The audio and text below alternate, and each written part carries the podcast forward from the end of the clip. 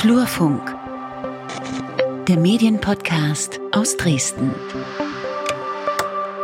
Liebe Freunde, Ende März endet nach ungefähr 27 Jahren meine Zugehörigkeit zur Technischen Universität Dresden.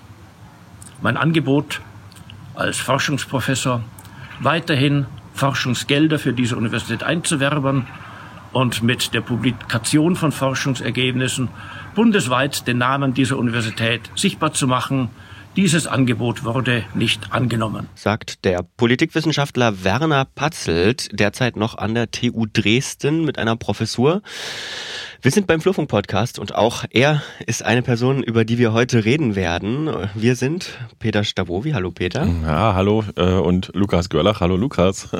ja, wir sind bei äh, Ausgabe Nummer 16 mittlerweile vom Flurfunk Podcast. Alter Schwede, wir machen das jetzt schon über ein Jahr. Wahnsinn. Wir ordnen so ein bisschen das Mediengeschehen in Mitteldeutschland, äh, was das im letzten Monat passiert ist, ein und sagen was dazu um, versuchen Hintergründe zu liefern und ähm, sag doch noch mal einen Satz dazu, was du sonst so machst. Ja, ich bin freier Journalist, habe hier ein kleines Podcast-Label in Dresden. Wir produzieren eigene Podcasts, Podcasts im, Auftro ähm, im Auftrag und du so? Das ist übrigens ein großes Podcast-Label, ja. wenn man äh, das Framing beachten will, äh, das du setzen sollst, weil ihr seid das Einzige am Platz, wenn ich mich richtig äh, nicht täusche. Ja, ich bin äh, Peter Schawuwi und blogge unter der Domain flurfunk-dresden.de über Medien, politische Kommunikation, Entwicklung in diesen sozialen Netzwerken. Und ansonsten lebe ich davon, dass wir Medienberatung, Mediendienstleistungen machen, also Zeitschriften für andere, äh, Newsletter, Online-Seiten und so weiter und so fort. Genug der Formalien. Worüber sprechen wir heute? Wir thematisieren heute ähm, eine Meldung, die kam gestern. Ähm, Thüringer Zeitungslandschaft im Umbruch. Äh, die Funke-Gruppe, zu der die Zeitungen in Thüringen gehören, da reden wir dann gleich drüber, müssen sparen. Dann reden wir über die Landtagswahl äh, in Sachsen und die paar anderen Wahlen, die auch noch anstehen. Denn ähm, wir haben den Eindruck, können wir glaube ich vorwegnehmen, es geht schon los mit dem Wahlkampf. Ja, da ist einiges in Bewegung. Dann beschäftigen wir uns auch ein bisschen mit dem Thema Fake News, nicht nur beim Thema Wahlen, sondern äh, generell, welche Auswirkungen die haben. Da gibt es eine größere Geschichte aus äh, Süddeutschland, die vor Gericht gegangen ist.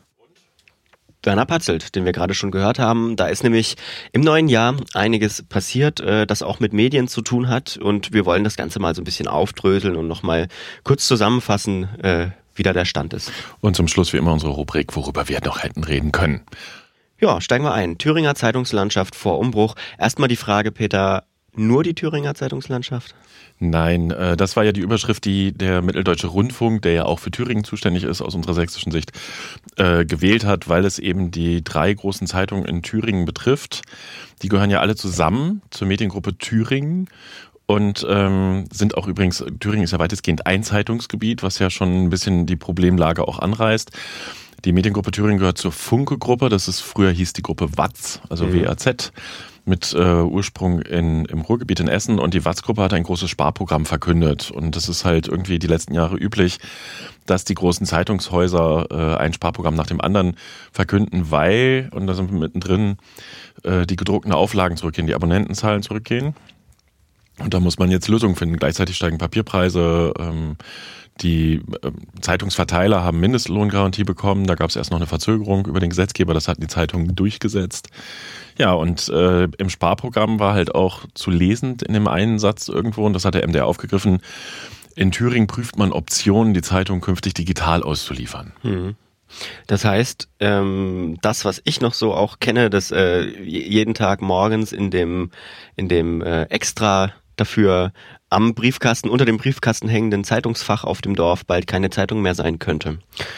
Richtig, weil einfach die Zustellung zu teuer ist. Ja. Das, ja, generell übrigens die Entwicklung bei den Tageszeitungen. Wir hatten ja, ich hatte neulich im Blog schon die Auflagenentwicklung der Zeitungen in der Region, also in Mitteldeutschland und auch den Zehn-Jahres-Trend und die äh, Thüringer Mediengruppe. Früher waren die auch einzeln ausgewiesen, die, wie heißen die gleich nochmal, die Landes Zeitung Thüringen, nee, die Thüringer Landeszeitung, TL. Thüringer, genau, die Thüringer Allgemeine noch. TA. Und die ähm, Ostthüringische Zeitung, OTZ, OTZ genau. und die TLZ, ne? Thüringer Landeszeitung, so. Wollen wir ja. mal richtig sagen? Ja. Die hatten früher noch einzeln ausgewiesene Auflagen, ähm, aber vor zehn Jahren lag schon die Gruppe bei 327.000 gedruckten Exemplaren täglich äh, verkauften Exemplaren und sind heute bei 228.000. Wenn du jetzt äh, dahergehst und sagst, okay, die haben äh, rund 100.000 Auflage die letzten zehn Jahre verloren äh, musst du auch berechnen, dass es jetzt noch so weitergeht. Ist also absehbar, dass das Geschäft endlich ist, weil nirgendwo mehr Zeitungsauflagen wirklich steigen. Es gibt immer noch mal so kleine Ausnahmen, weil die Leute heute anders Informationen beziehen. Und äh, dann kannst du rechnen, dass früher vielleicht die Zeitungsabos einen Tacken günstiger waren, aber ähm, die heute, also was weiß ich, 300 Euro pro Abo mhm. äh, du pro Jahr rechnen kannst. Sind viele Abos dabei, die nur kurzzeitig sind und so weiter und so fort. Die haben schon noch erheblichen Umsatz, aber es ist absehbar, dass die hohen Kosten, die der Verlag früher hatte, äh, nicht mehr zu decken sind mit Zeitungen. Das mhm. geht anderen Zeitungshäusern auch so. Und jetzt ist halt gerade aktuell die Meldung, dass in Thüringen gespart werden muss. Obwohl, wir nehmen ja Freitag, den 8. Februar auf und es gab jetzt auch schon eine äh, Korrektur, bitte oder eine Richtigstellung, hat es die Funke Mediengruppe auf Twitter genannt, äh, dass die Meldung nicht korrekt sei, die der MDR da geteilt hat, sondern man diese Schritte, die dort angekündigt werden, also quasi so eine Übergangsphase zwischen Print und E-Paper äh, und dann ein Abschalten des Print sozusagen, dass das überhaupt erst geprüft wird. Nichtsdestotrotz ist es ja mit den Zeitungen eine schwierige Sache. Da bin ich mal wirklich gespannt, wie lange das läuft, weil ja der Markt bestimmt ja die Nachfrage, was der Markt will. Ne? Also das ist, äh, die Leute sagen, sie wollen was gedrucktes, werden sie eventuell so hohe Preise für das gedruckte bekommen, dass sie sich doch dafür entscheiden. Und diese Modelle gibt es ja auch schon überall. Du kriegst ein iPad für 5 Euro im Monat und das Zeitungsabo on top sozusagen. Oder ich weiß nicht, ob sie jetzt die 5 Euro sind. Ähm, das hat, ich habe den Geschäftsführer der Thüringer Zeitungsgruppe in der Ausgabe Nummer drei vom Funkturm, glaube ich, interviewt. Ich glaube, es war die drei. Äh, da hat er halt äh, das im Grunde auch schon erklärt, dass das das Ziel ist mittelfristig. So, wie schnell das geht. Und dann darf man ja auch nicht vergessen, die Zeitungszusteller verteilen ja mittlerweile auch diese private Briefpost. Ne, in Dresden ist es postmodern, jeder große Zeitungsverlag hat mittlerweile einen, einen Zustellerdienst. Ähm, das wird man sich, glaube ich, auch sehr genau durchrechnen, ob man sich wirklich die Zusteller spart. Aber die große Frage, ähm, die sich für mich daraus ableitet, ist, was passiert äh, auf lange Sicht, egal wie jetzt dieser Prozess konkret aussieht, mit Journalismus auf dem Land und mit Informationsbeschaffung äh, auf dem Land? Das ist eine irre gute Frage. Ich habe leider heute meine Glaskugel nicht dabei. Das ist, glaube ich, wirklich äh, die große Frage, weil es gibt äh, ja manchmal noch Lokalfernsehen oder Lokalradio, die aber im Zweifel nicht ganz so informationsstark sind, wobei man ja auch schon über die Qualität der Zeitungen wird ja auch sehr viel diskutiert und auch nicht zu Unrecht. Ähm, das ist das Kernproblem, ne? weil übrigens letztens erst gelesen, 80 Prozent der Bürger beziehen ihre Informationen über Politik aus Medien. Die haben gar keinen direkten Kontakt zur Politik und nehmen bestimmte Geschichten nicht wahr. So, und ähm, wenn jetzt die Zeitung als das große Medium im Lokalbereich wegbricht, dann bleibt noch der öffentlich-rechtliche Rundfunk, der aber übrigens ja auch, das ist auch so ein Deal äh, insgesamt, äh, in ganz kleinen Lokale eigentlich nicht darf. Hm. Dann ist die Frage, brauchen wir öffentlich-rechtliche Zeitungen, wenn das Geschäft nicht mehr lohnt? Und das Geschäftsmodell früher war ja, du hast die Abogebühren und du hast die Anzeigeneinnahmen und generierst für die Werbekunden die Aufmerksamkeit über die Nachrichten. Und das Anzeigengeschäft ist ja komplett schon ins Netz gewandert oder fast, also nicht komplett, aber vielfach Facebook. Äh, vielleicht sind noch mal kleine Einzelhändler drin, die sich aber diese großen Kosten auch äh, zum Teil nicht leisten können. Mhm. So, und dann ist die Frage, was passiert mit Informationen im lokalen Markt? Was gibt es für Alternativen? Lokalfernsehen ist manchmal so ein Konstrukt, da können wir drüber streiten, wer das eigentlich guckt. Ähm, du kannst dann noch überlegen, gibt es irgendwelche regionalen Blogs oder Online-Angebote? Da gibt es bisher noch keine wirklich Modelle mit Finanzierung. Gibt es auch schon mal. Also ähm, das sind aber aus meiner Wahrnehmung auch häufig so Leute, die, also freie Journalisten, die nebenbei einen Blog betreiben oder ähm, auch, auch schon mal so Fotografen, die immer als erster an der Unfallstelle sind. So, da, ist, da entsteht also eine Lücke. Mhm. Und das ist die Frage, müsste die Politik die Lücke füllen? Oder werden die Nutzer sich die Informationen holen oder lesen sie dann nur noch, was kostenlos im Internet rumgelogen wird? Weil da gibt es ja auch mittlerweile Angebote, die sehr, sehr, sehr zweifelhaft sind. Genau, äh, wird uns auch weiter beschäftigen. Ne? Kann man aber jetzt auch in die Glaskugel, wie du schon sagst, keine Lösung entwerfen, weil ich glaube, wenn wir die hätten, dann würde man damit eine Menge Geld verdienen. Ja, wenn draußen jemand eine Idee hat, soll er uns kontaktieren. De facto ja, das, das wird uns noch lange beschäftigen. Ähm, also wirklich die Frage, was passiert im lokalen Markt mit den Medien, wenn die Zeitung sich weiter zurückzieht und sie muss sich weiter zurückziehen. Das ist in vielen Zeitungshäusern zu beobachten. Was aber übrigens, ne, wir, wir wissen auch gar nicht, über welchen Zeitraum wir reden. Reden wir von zehn Jahren oder 20? Vielleicht entsteht in der Zwischenzeit ein neues Geschäftsmodell. Hm. Was rückt nach? Und die generelle Frage, wie finanzierst du Journalismus? Und ist der öffentlich-rechtliche Rundfunk zum Beispiel der letzte Hoffnungsstrang, um noch halbwegs äh, neutrale äh, Informationen über politisches Geschehen und die Welt, Weltlage zu bekommen. So und äh, das wird echt mega spannend. Job, mega spannend wird auch die Landtagswahl. Ah, du wechselst das Thema. Ja. Du bist so motiviert heute.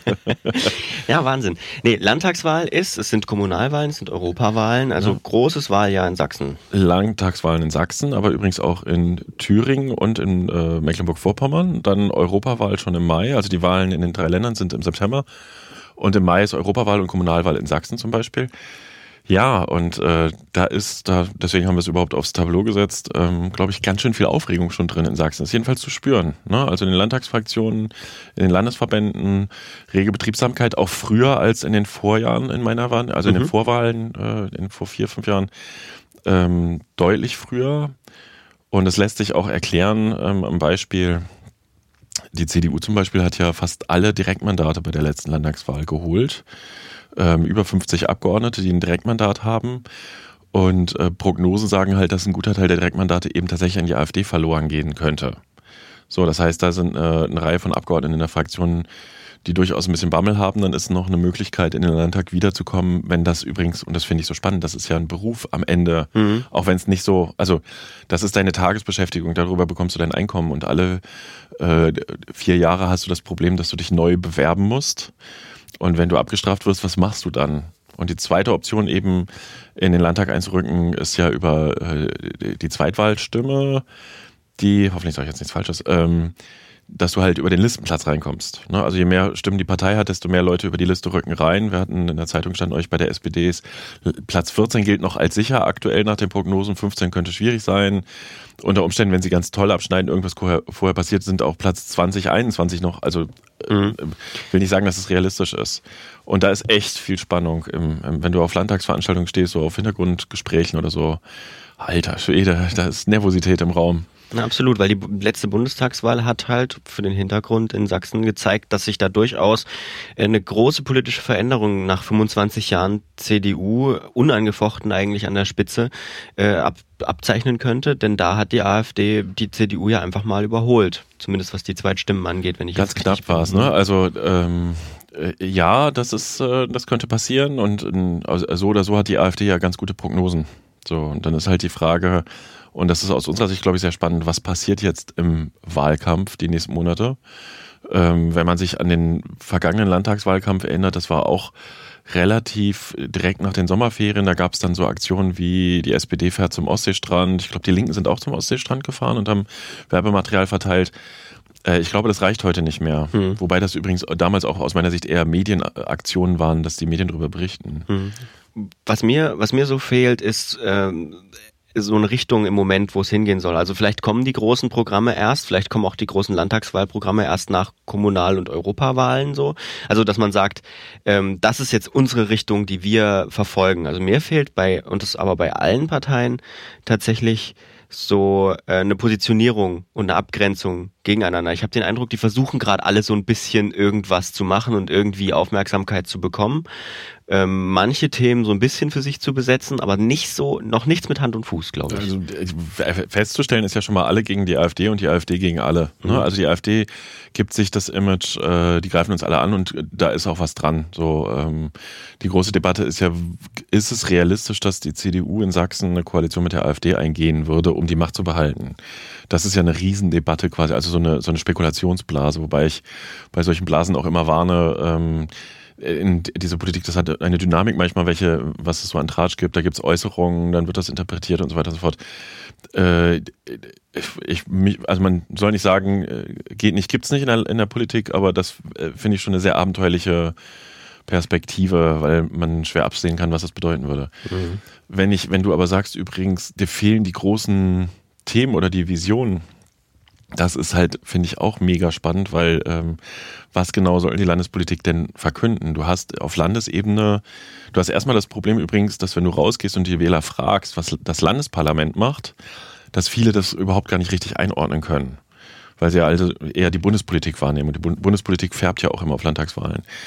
Dann hast du die Geschichte, so viele Themen, wo du landesweit so viel bewegen kannst. Ähm, das ist schon immer relevant und entscheidend. Das soll jetzt nicht klein gemacht reden, gibt es aber gar nicht mehr. Ne? Also weil du halt heute auch EU-Recht hast, Bundesrecht vor Landesrecht, dass du halt bestimmte Bereiche hast, die eingeschränkt sind. Und ich finde, also wir haben aktuell sind ja Debatten und die toben jetzt auch schon eine Weile Thema Sicherheit. Es gibt jetzt mehr Polizisten durch die Regierung. Ähm, Thema Lehrermangel, der auch äh, sicherlich äh, selbst verursacht ist in dem Sinne. Hm. Da passiert ja sehr viel, aber welche Themen hättest du denn noch gerne? Naja, das weiß ich. Ja, Was soll denn passieren? Ich, ich bin ja nicht in der, ich bin in einer glücklichen Situation, mir das nicht ausdenken zu müssen. weißt du, wie ich meine? Typisch Journalist. Ich schreibe drüber, aber eine Lösung kann Nein, du hast schon, du hast schon, du hast schon absolut recht. Also ähm, viele Themen sind sicherlich Bundessache äh, und vor allem auch Bundessache.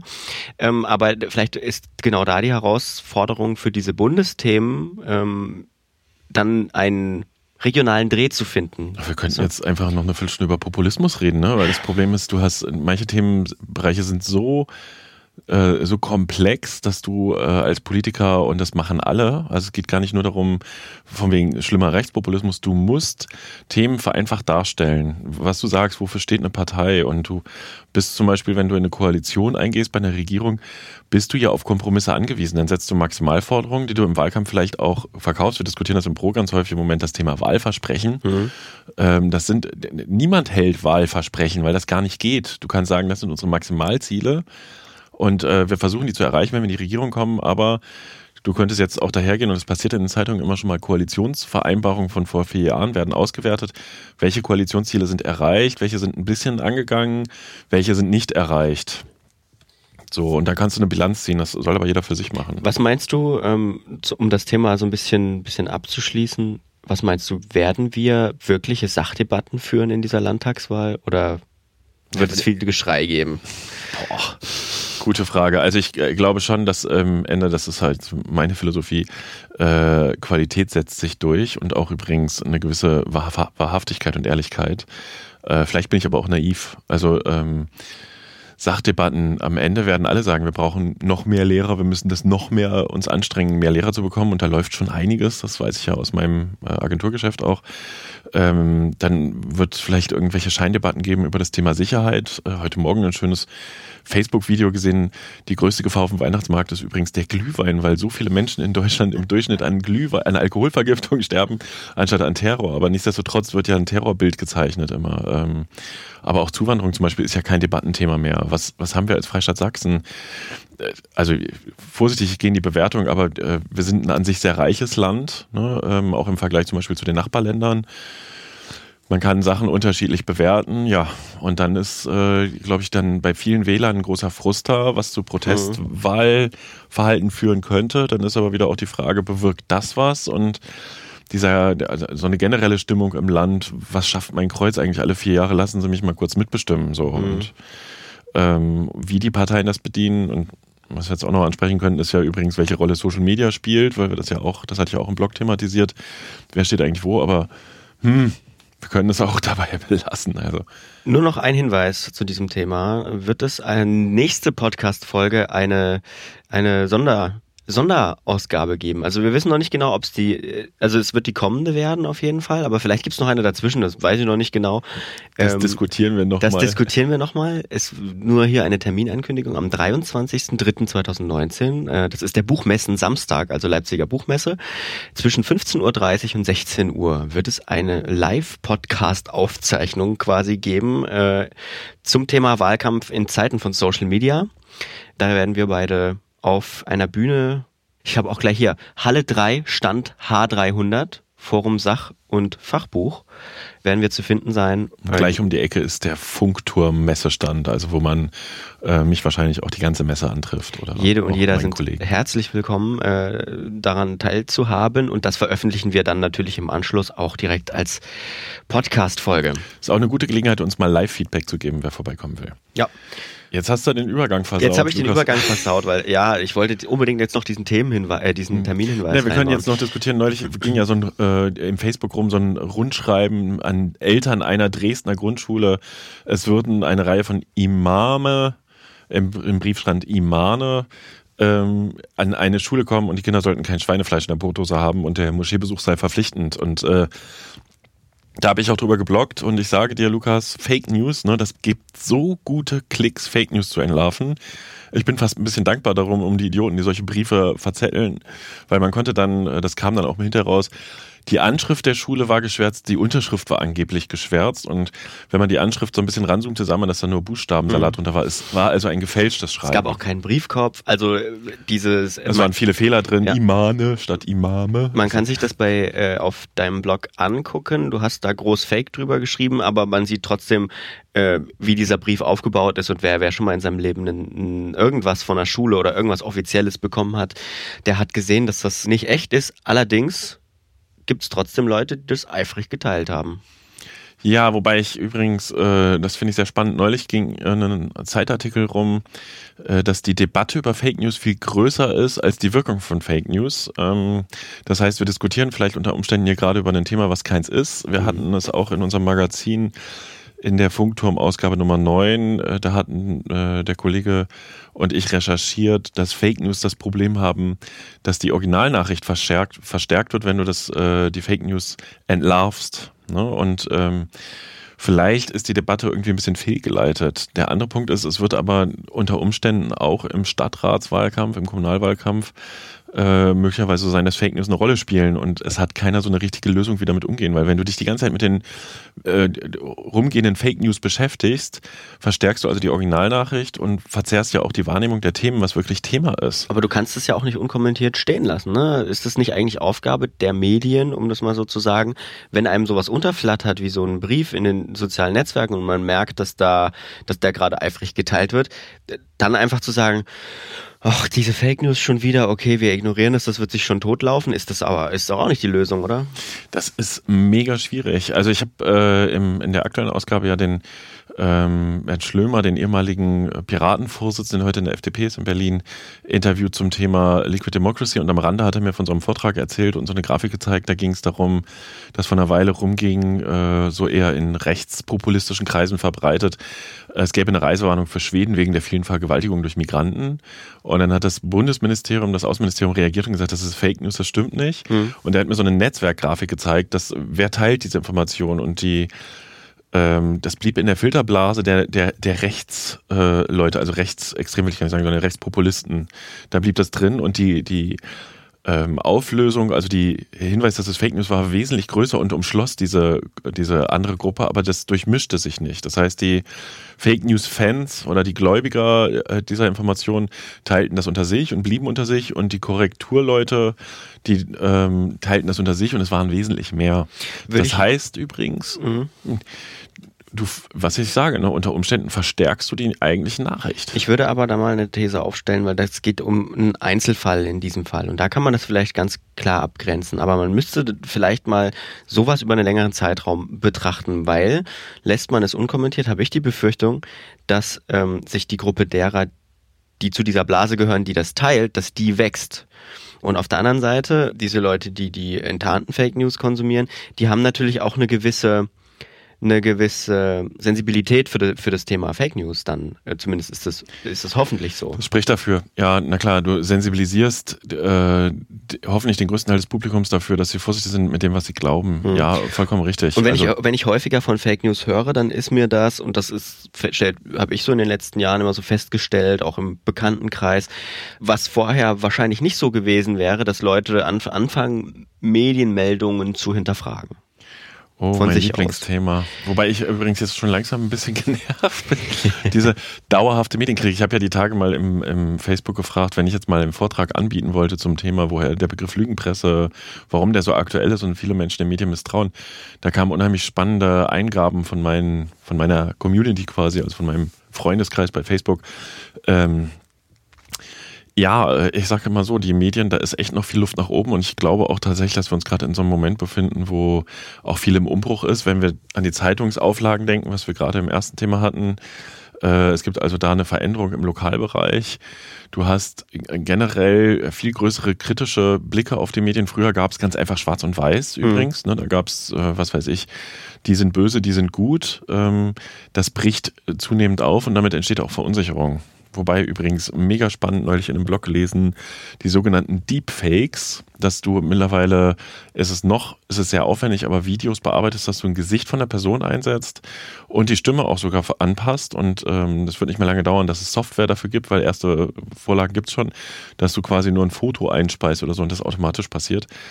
Und dann die Leute halt wirklich, also was weiß ich, dann sagt Donald Trump, ich habe gerade drei Atomraketen gestartet und irgendein Typ sitzt an irgendeinem heimischen Computer und findet sich total lustig, die Welt zu verunsichern und ähm, es bricht aber erstmal eine Massenpanik aus, so das als, als fiktives Beispiel. Mhm.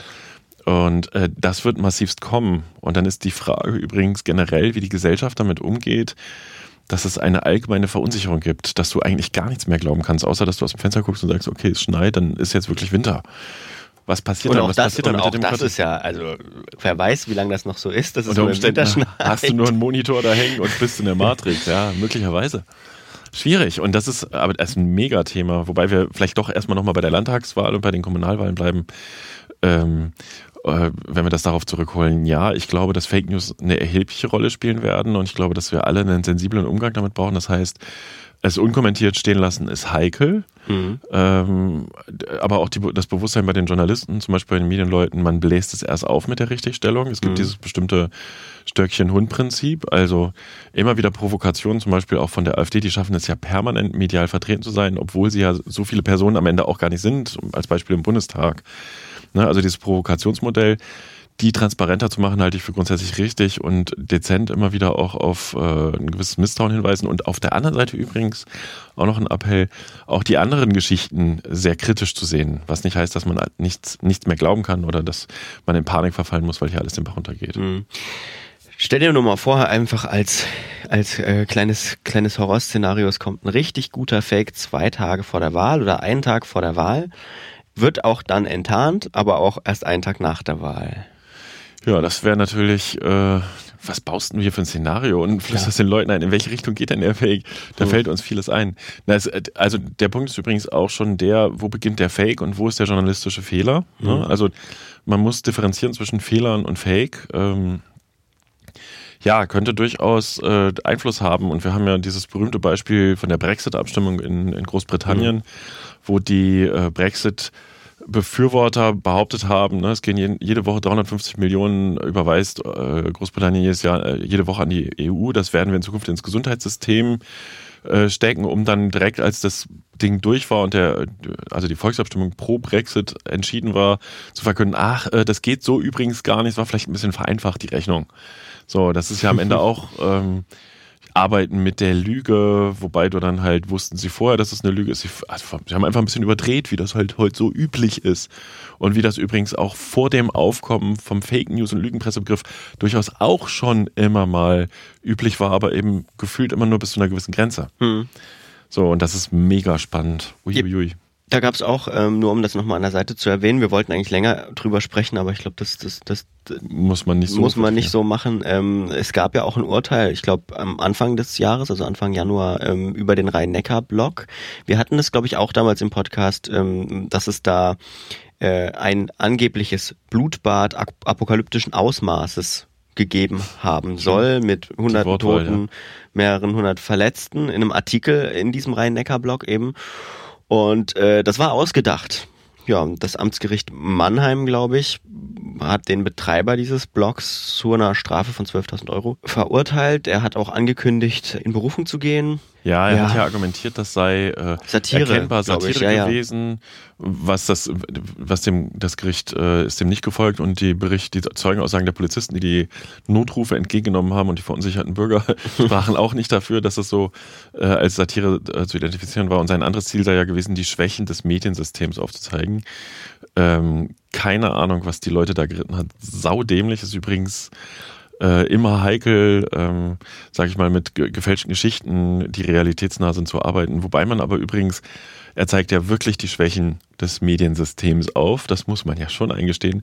Und ich weiß nicht, ich habe die letzten Tage auch wieder mehrere Geschichten gesehen, die finde ich so drastisch. Ein Video bei YouTube, was äh, so ganz mit ganz starken Begriffen journalistisch daherkommt und behauptet, das äh, Funknetzwerk des, ah, der ja. öffentlich-rechtlichen, die halt einen Haufen YouTuber inzwischen ver, äh, verpflichtet hätten, das wäre alles Mono-Interpretation von äh, Situationen und sie seien die einzigen Unabhängigen. Und das war so dermaßen, das war gut gemacht, aber die Begrifflichkeiten, die da so in unterschwellig dir einmassiert wurden, ist, dass es da ein ganz schlimmes ähm, Netzwerk gibt, was die Bürger verwirren soll, dass dadurch erst Vielfalt entsteht und auch garantiert wird, wurde mal ne, unter den Tisch fallen gelassen.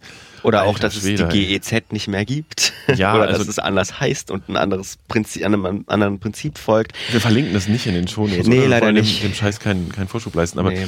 ähm, man sollte sehr, sehr, sehr vorsichtig sein, egal wo man liest, was man liest. Man sollte sich immer über die Motivation der Leute, die das da gerade angeblich aufdecken, ähm, sollte man versuchen, was herauszufinden. Man sollte Quellen generell auch bewerten.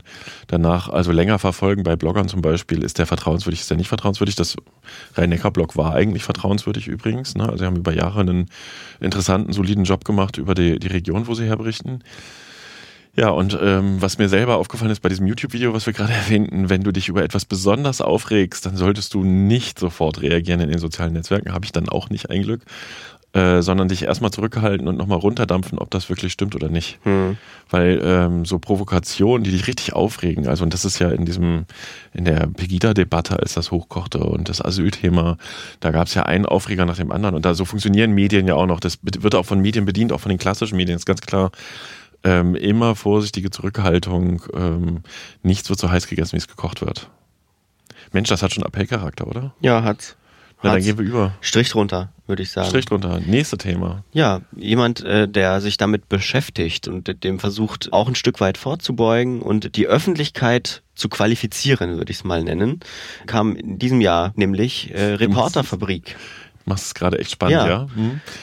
Lange es, aufgebaut. Ja, die haben, haben relativ äh, lange vorbereitet. Das ist ähm, ja ein Angebot, wo man sich als einfacher, normalsterblicher Bürger anmelden kann, um äh, mehr über Journalismus zu erfahren und quasi auch so ein bisschen äh, sich ausbilden zu lassen. Das ist gedacht, glaube ich, auch viel für so Leute, die als, als Blogger unterwegs sind oder auch mehr publizieren wollen äh, mit einer ganzen Reihe von, von Online-Tutorials, sage ich mal. Ne? Mhm. Und gegründet von Korrektiv. Äh, Korrektiv ist, steht da dahinter. Das stiftungsfinanzierte, das erste Modell für stiftungsfinanzierten Journalismus in Deutschland. Mhm. Und, ähm, und ich glaube, der, der Kopf äh, ist, Kurt, Kurt, Kurt Schnippen hat da schon so die, die, die Hosen an, zumindest lese ich das so raus. Spiegel-Reporter, äh, sehr bekannt und auch populär für seine äh, Geschichten, die er vorher geschrieben hat. Das mhm. ist eine spannende Geschichte. Mhm. Ich glaube, Auf da kann man Fall. nur Werbung für machen. Erstmal, dass Leute mal reinschnuppern wenigstens und so Mechanismen identifizieren. Ja. Und es funktioniert tatsächlich relativ barrierefrei. Also man kann sich da ganz leicht anmelden und dann hat man gleich Zugriff auf diese Kurse. Ist kostenlos, ne? Hm, ist kostenlos. Und äh, ähm, auch mit, mit vielen namhaften Leuten, die man so aus Funk und Fernsehen kennt, die Spannend, dann sich ja. dafür bereit erklärt haben. Genau, das nur als kleiner Tipp und kleiner Hinweis. Kommen wir zu dem, äh, womit wir eigentlich eingestiegen sind, nämlich mit dem O-Ton von Werner Patzelt, äh, Politikwissenschaftler an der TU Dresden. Noch, sehr bekannter Professor. Ja, sehr bekannter Professor. Noch, ja. weil er, er geht planmäßig, muss man dazu sagen, in den Ruhestand. Ende März, im Ende März, weiß, genau. Ja.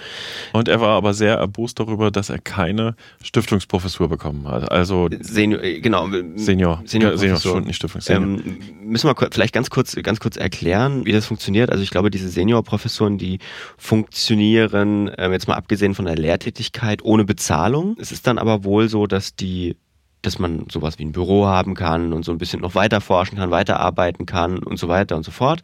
Und äh, trotzdem halt als, ja, Professor faktisch weiter dabei ist und manche von Seniorprofessoren sind, glaube ich, auch noch in der Lehre unterwegs. Ja, es gibt, äh, das ist ja das, also ne, wenn jemand Professor ist, dann ist er ja das ja schon eine relativ lange Zeit und dann geht er in den Ruhestand und häufig sind diese Leute ja noch sehr aktiv und mhm, publizieren genau. und es ist schon ein bisschen eine Auszeichnung von der Universität, wenn sie sagt, bleib uns doch erhalten mhm. und äh, du kannst dann mit dem Namen auftreten quasi, du kannst lehren, wenn du willst, äh, kannst aber auch weiter publizieren etc. Also es ist so, dass nicht jeder Professor eine Seniorprofessur bekommt. Genau, und das ist übrigens, das hatte ich gelesen, auch üblich, dass die Fakultät an den Professor herantritt und sagt, möchtest du? Hm.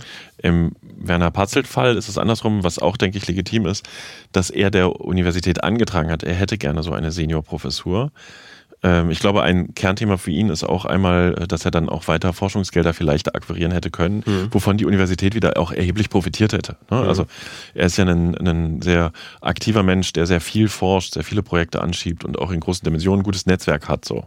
Von dem man viel hört, sagen wir es mal ja. so. Die TU Dresden hat das allerdings abgelehnt. Ja, der Fakultätsrat äh, mhm. hat das abgelehnt. Genauer äh, der Dekan müsste diese Empfehlung an den Rektor antragen, dann müsste das Rektorat entscheiden. Und äh, der Fakultätsrat hat gesagt, ähm, befürworten wir nicht. Und darüber war Professor Patzelt, glaube ich, äh, sehr enttäuscht äh, oder auch wütend. Jedenfalls tauchte dann ja ein Zeitungsartikel auf im Redaktionsnetzwerk Deutschland, also DNN LVZ. Mhm. Ne? Also die Matzak-Gruppe hat eine Zentralredaktion in Hannover, das ist das RND. Und DNN und LVZ übernehmen solche Geschichten dann oder speisen auch Geschichten ein. Äh, und da wirkte das so, dass Herr Patzelt ähm, mit einer zu Unrecht äh, dargestellten Begründung abgelehnt worden sei, weil, und das Bild, was gezeichnet wurde, er halt politisch unliebsam argumentiert hätte, nämlich zu weit rechts wohl. Und jetzt kommt das Spannende, nämlich äh, was, was Medien angeht, nämlich einmal ähm, die Quellenfrage und einmal eine Zeitfrage. Wann ist dieser Artikel erschienen? Äh, ich wage mich zu erinnern, dass das ein Freitagabend war. Ja, ich habe es im Blog ja thematisiert, mhm. ne? die Lust genau. am Framing quasi. Mhm. Äh, es war ein Freitagnachmittag, es war eine Einquellengeschichte, das heißt, die Begründung der Universität äh, kam äh, über Professor Patzel zur Zeitung. So, und das ist journalistisch aus meiner Sicht Minimum schwierig. Nun weißt du aber auch, dass wenn du Freitagnachmittag so einen Brocken hingeworfen bekommst, und es kann zufällig gewesen sein, das wissen wir nicht, dass äh, die Journalistin den Patzel sowieso angerufen hat, um einen O-Ton abzubekommen und äh, Werner Patzelt ist dafür bekannt, dass er druckreife Sätze auch im Schlaf sprechen kann. Also du kannst ihn anrufen und er gibt eine gute, treffende, äh, stech, stechende Analyse vor allen Dingen. So, und dann hatte die Journalistin halt nachmittags diese Information und von ihm auch die Begründung durchgestellt bekommen. Vielleicht hat sie sogar auch den schriftlichen Brief äh, gesehen, den er bekommen hat. Das weiß man nicht so genau. Und dann das daraus laut Patzels Angaben war, glaube ich, in der Formulierung. Ja. Das ist heikel weil ähm, ein Konflikt ja bekanntlich immer zwei Seiten hat. Und das hatte ich im Blog dann thematisiert. Und äh, da wäre Patzelt auch gar nicht zu verpflichtet gewesen, der Journalisten mitzuteilen. Es gab ja übrigens vorher auch mal eine Aussprache. Hm. Ne? Und es gab auch die Aus Aufforderung vom äh, zuständigen Prodekan, ähm, dann sprechen Sie sich doch mal mit dem Rektor der Universität aus, den Sie öffentlich kritisiert haben.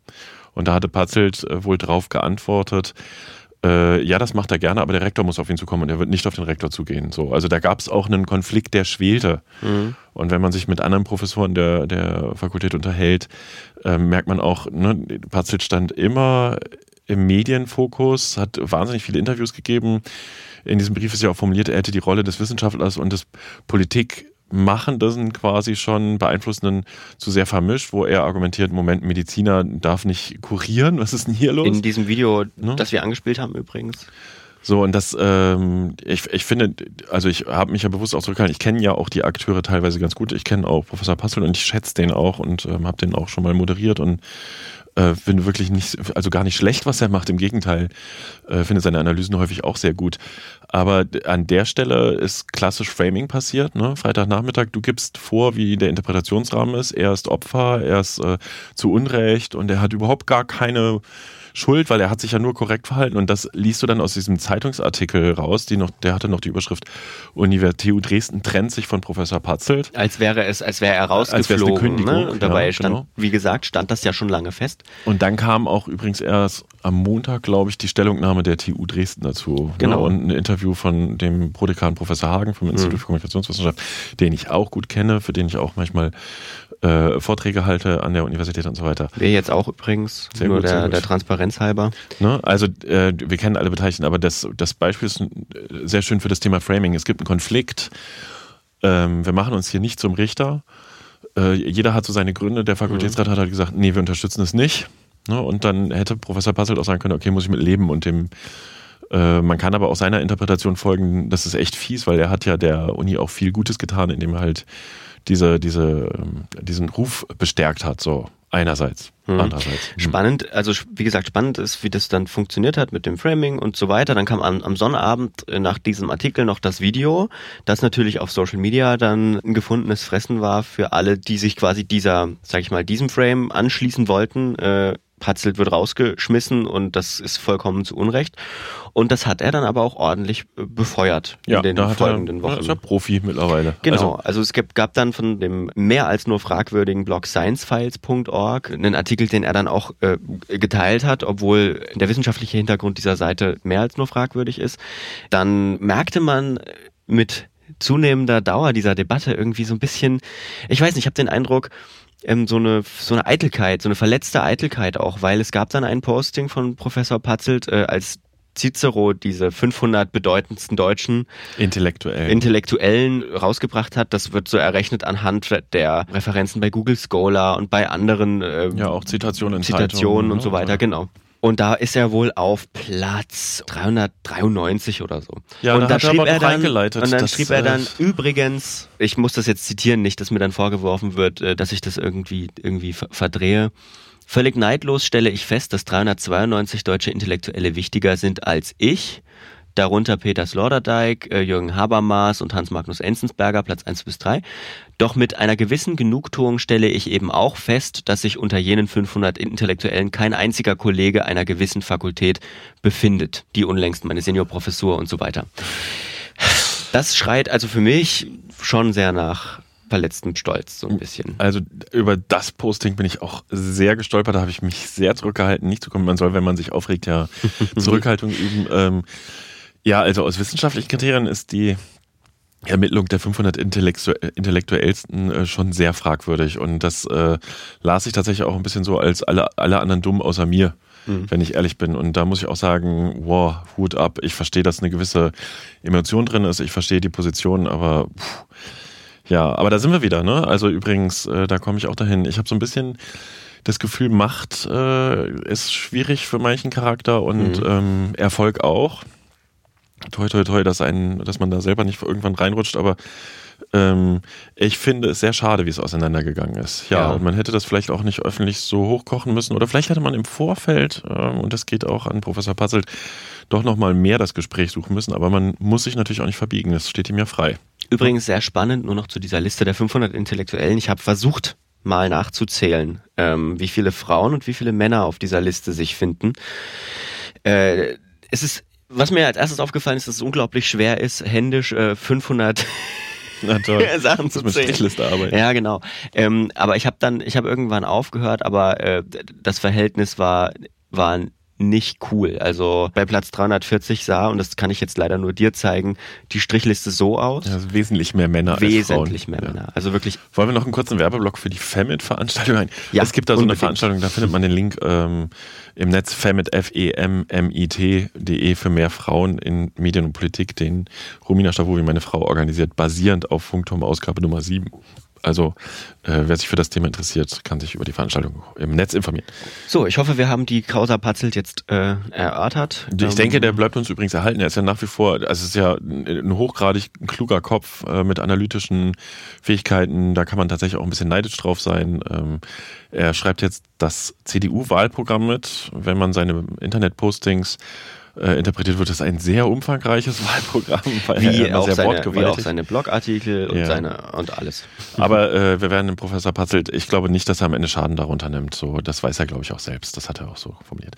Worüber hätten wir noch sprechen können heute, wenn wir jetzt zum Schluss kommen? Wir hätten über eine Meldung sprechen können, die gestern Abend äh, erst über dich kam, glaube ich, habe ich die als erstes Die gelesen. haben eine Pressemitteilung verschickt. Ne? Die Ja. Landesmedienanstalt hat sich von ihrem Geschäftsführer Martin Deitenbeck getrennt. Ähm, Den wir auch schon im Podcast hatten als O-Tongeber übrigens, in einer der ersten Folgen. Ei, verbibsch, ich erinnere mich. Mhm. Hm. Den ich ja auch, witzigerweise war einer meiner ersten Diensttermine damals, als ich in Sachsen angekommen bin. Ähm, und zwar mit sofortiger Wirkung hat der Medienrat ihn abberufen, was nicht danach klingt, als wäre es eine freundschaftliche Trennung. Äh, bei mir ist ganz lustig, dass jetzt alle, die dazu recherchieren, rufen auch irgendwann bei mir an, ob ich mehr weiß. Und ich weiß aber leider nicht mehr. Ich habe gestern auch meine, ich habe wirklich dreist Handynummern gewählt, wo ich auch wusste, die sagen sowieso nichts. Und die haben alle gesagt, Verständnis, ich kann nichts sagen, laufendes Verfahren, juristische Sache, äh, auch Schutz der Personen und so weiter und so fort. Ähm, ich weiß nicht, was vorgefallen Also ist. stay tuned beim Flurfunk-Blog und äh, im Podcast werden wir dann sicherlich mehr wissen in der nächsten Ausgabe. Werden wir jemals mehr erfahren, weil ja, also nächste Medienratssitzung ist 15.2., dann wird das Mhm. nochmal irgendwie äh, wohl final thematisiert, aber ähm, was immer da im Raum ist, ob es jetzt wirklich eine Verfehlung gab oder ob es Streit gab oder ähm, Was auch das immer. unter Umständen erfahren wir es trotzdem nicht oder wenn dann nur als Gossip und da wäre ich dann persönlich auch sehr vorsichtig, weil es ja immer wieder Arbeitsrecht betrifft und so. Wir werden sehen. Es gibt äh, noch eine andere Personalie, die, äh, ich sag mal, äh, nichts mit, also nichts mit Abberufen zu tun hat, nur so ein bisschen. Ja, ist ein freiwilliger Abschied Ist ein freiwilliger Abschied. Ine Dittmann, die auch bei uns im Podcast war, die lang, langjährige äh, Sachsen-Korrespondentin für MDR aktuell Und und DJV-Vorsitzende. DJV-Vorsitzende. In der, in dessen, in dieser Position war sie ja damals äh, bei uns mit dem Podcast, Folge 11, glaube ich. Ähm, und äh, sie geht jetzt nach Halle. Nach Halle. Um dort in der Redaktion zu arbeiten. Dann ist sie nämlich näher an ihrem Wohnsitz und muss nicht mal mit dem Zug pendeln. Genau, dafür. Und die MDR aktuell Korrespondentenstelle wird geteilt für zwei Kolleginnen vom MDR, die neulich auch schon vorgestellt worden sind, öffentlich und die auch im Blog standen. Astrid Wulff und äh, Christine Reising. Reising. Genau. Ne? Dann gab es noch eine Personalie bei der Freien Presse und das finde ich sehr bemerkenswert. Es gibt einen Geschäftsführerwechsel. Das gibt es bei den, wir haben ja drei große Tageszeitungen in Sachsen, die LVZ, die Sächsische Zeitung, die Freie Presse. Sowas kommt nicht oft vor. Mhm. Ähm, äh, Michael Thielian kommt äh, zur Freien Presse nach Chemnitz. Der kommt eher so aus dem internationalen Bereich, eine Medienbeteiligung gehabt, in, also ein Österreicher eigentlich ursprünglich. Und ähm, sein Vorgänger geht in die Zentrale, in den Konzern der Medienunion an die Seite des Verlegers, was auch schon sehr bemerkenswert ist. Äh, ich kann die Personalie offen gestanden noch nicht so richtig bewerten. Tilian, der Neue, hat, äh, wenn man so ein bisschen googelt, findet man mal so, so Blogbeiträge oder ne, Zeitungsbeiträge, die sind aber auch schon älter, dass er so ein Aufräumer sein soll. Äh, die Freie Presse steht halt auch vor dem Thema. Ähm, wie verändert sich das Geschäft, was sind neue Geschäftsmodelle, wobei man in der Auflagenauswertung die freie Presse auch echt gut dastand, also eben noch relativ wenig Verlust hatte im Vergleich, was ja immer ein Signal dafür auch ist, dass da Qualität geliefert wird. Äh, wir beobachten das mal.